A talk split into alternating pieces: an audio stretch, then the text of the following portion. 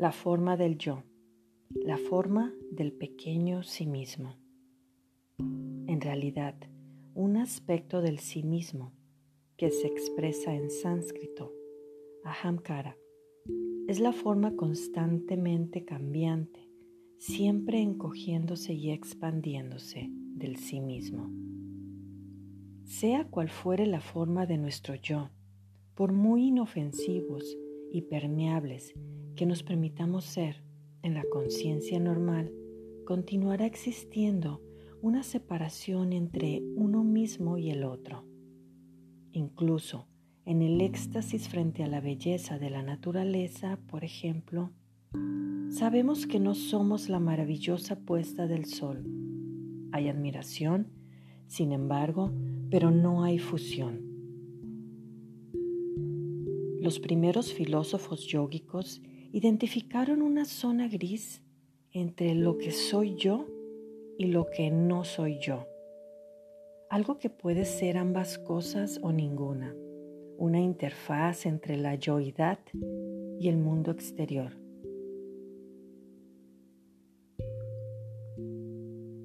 Es el cuerpo, la gran atención que tanto el yoga como otras prácticas dedican al cuerpo que proviene de esta posición paradójica. En la muerte del cuerpo no nos podemos llevar nada. En la vida no lo podemos dejar atrás. Si no me lo puedo llevar conmigo, ¿cómo puede ser el yo de verdad? Y entonces, ¿por qué debo preocuparme de cuidarlo si al morir me va a traicionar. Pero si no lo hago, empiezo a descomponerme en la vida y experimento una lenta muerte prematura. El yoga afirma que el cuerpo es el vehículo del alma, pero tal y como se dice, nadie limpia nunca un coche alquilado.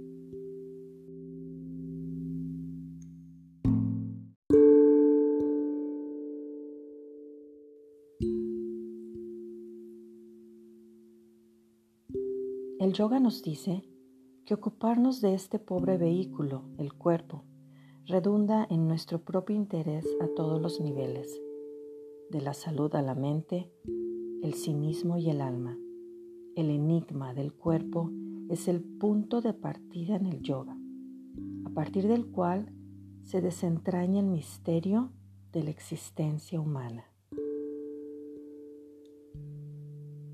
Entonces, ¿en qué sentido tiene contar con una forma individual del yo? La respuesta más natural sería decir simplemente que la singularidad del cuerpo requiere una singularidad de percepción consciente. Nuestra yoidad es un identificador. Necesitamos identificarnos con una cierta particularidad a fin de mantener la integridad biológica y mental.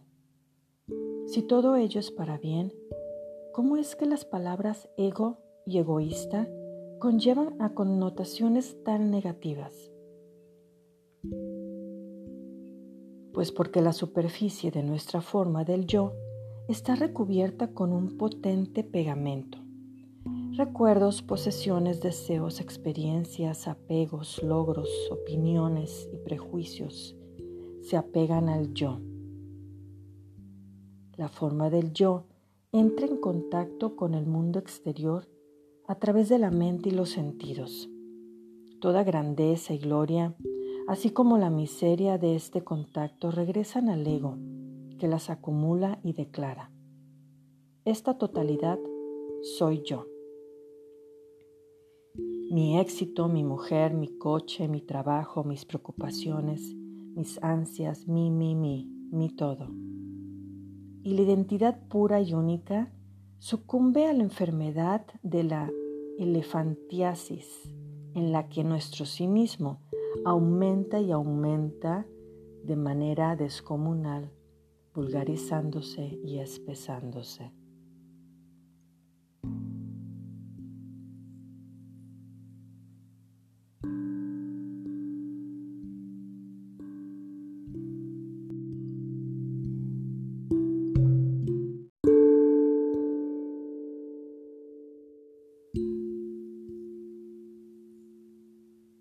La India hay un nombre de mujer precioso, Asmita, significa yoidad. Aham significa yo. Asmi quiere decir soy. Esta soidad es Asmita. Aham significa yo y Akara significa forma. Cuando me identifico con mis posesiones y atributos es Ahamkara. De ahí deriva mi, mi. Cuando me identifico con el yo es Asmita, yoidad. Refleja la belleza del don de singularidad y unicidad que poseemos todos los que vivimos. No obstante, también significa orgullo. Es fácil ver la conexión. El orgullo arrogante es el síntoma del sí mismo enfermo. Nuestros cuerpos pueden caer enfermos y nuestra mente también. Y lo mismo el sí mismo. La respuesta a nuestra pregunta anterior sobre por qué la humanidad tiende esta voracidad del ego radica probablemente en nuestras extraordinarias capacidades mentales para la palabra y la memoria. La comunicación y la memoria permiten al ego alimentarse incesantemente de las experiencias que le transmite la mente. Naturalmente, el ego engorda y cae enfermo.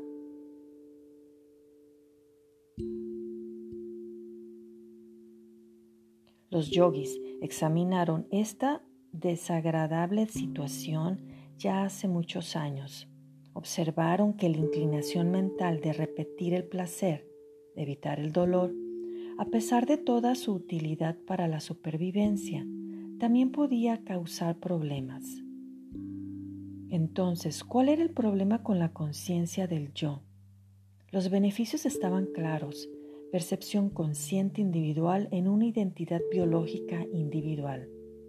Se preguntaron si no era posible que la singularidad de esta percepción consciente, de esta presencia, la yoidad, no fuera la misma que mi verdadero sí mismo, la esencia de mi ser. Pero ¿por qué meros propósitos de practicidad cotidiana lo suplantase y que, por la fuerza de la costumbre, acabase creyéndose esa suplantación.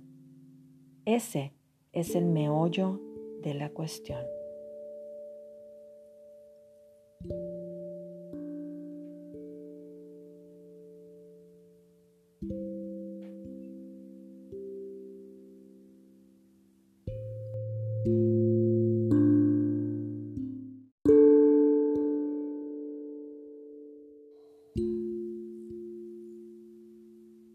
Realidad, la luz que brilla desde la conciencia del yo proviene de otra fuente más profunda, una fuente desconocida en la vida cotidiana, pero cuya existencia de la humanidad siempre ha sentido intuitivamente.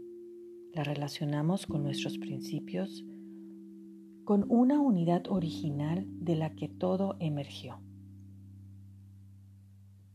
La relacionamos con nuestro destino con un todo esencial al que un día debemos regresar. La relacionamos con el cielo, nuestra puerta invisible hacia el infinito.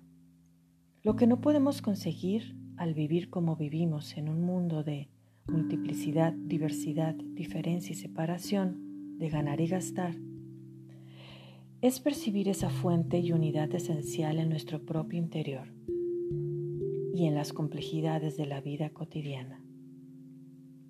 Tal vez podamos percibir su presencia y medio, acordándonos de ella, como el rostro de un amor que hace tiempo estaba perdido, o aprenderla tímidamente como el rostro del amante que anhelamos, pero al que todavía hemos de conocer.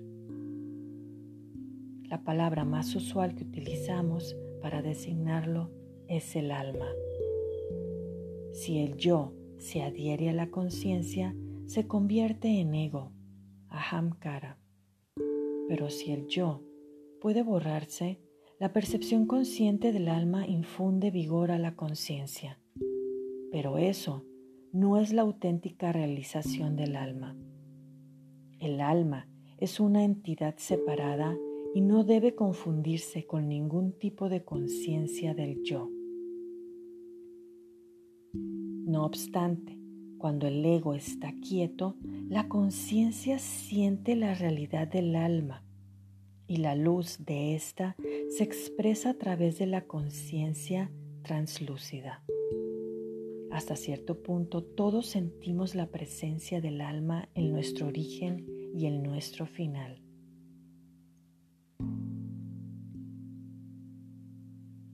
Al observar el mundo que nos rodea, nos sentimos divididos entre la sensación de que el alma no puede estar en esto y no obstante si el alma existe, debe de estar también en esto.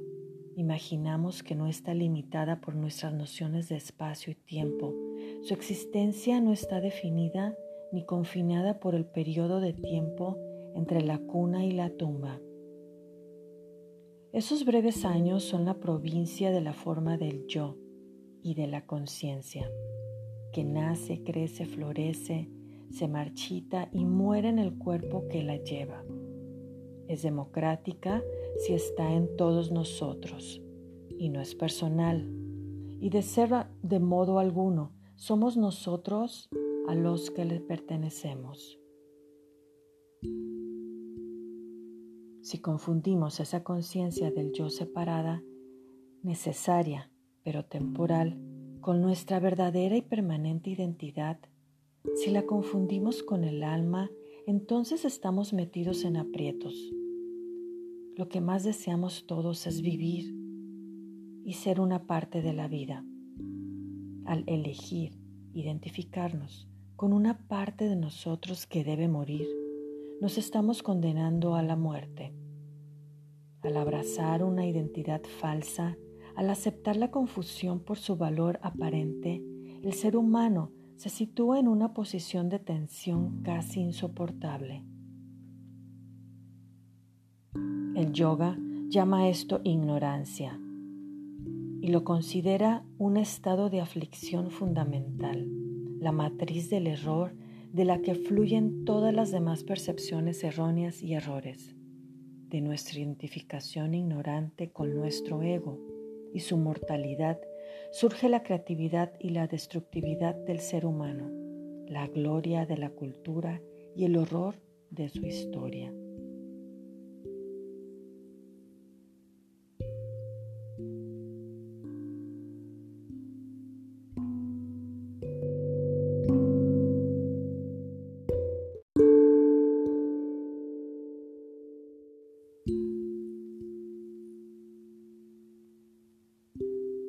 Soportar el miedo a la impermanencia y luchar contra lo inevitable es un asunto agotador.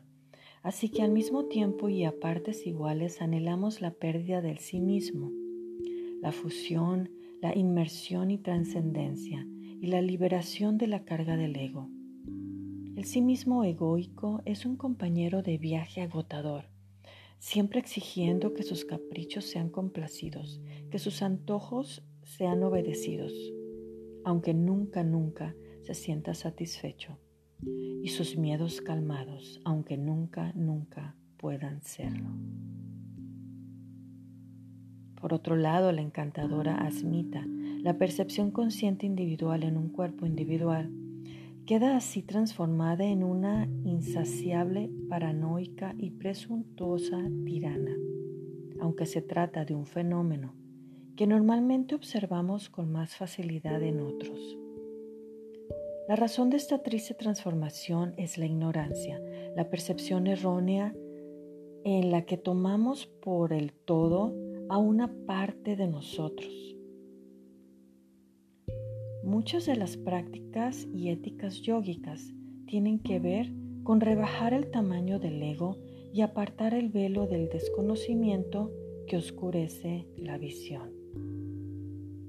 Es solo entonces cuando puede lograrse la intervención y asistencia del tercer constituyente de la conciencia, la inteligencia Buddhi.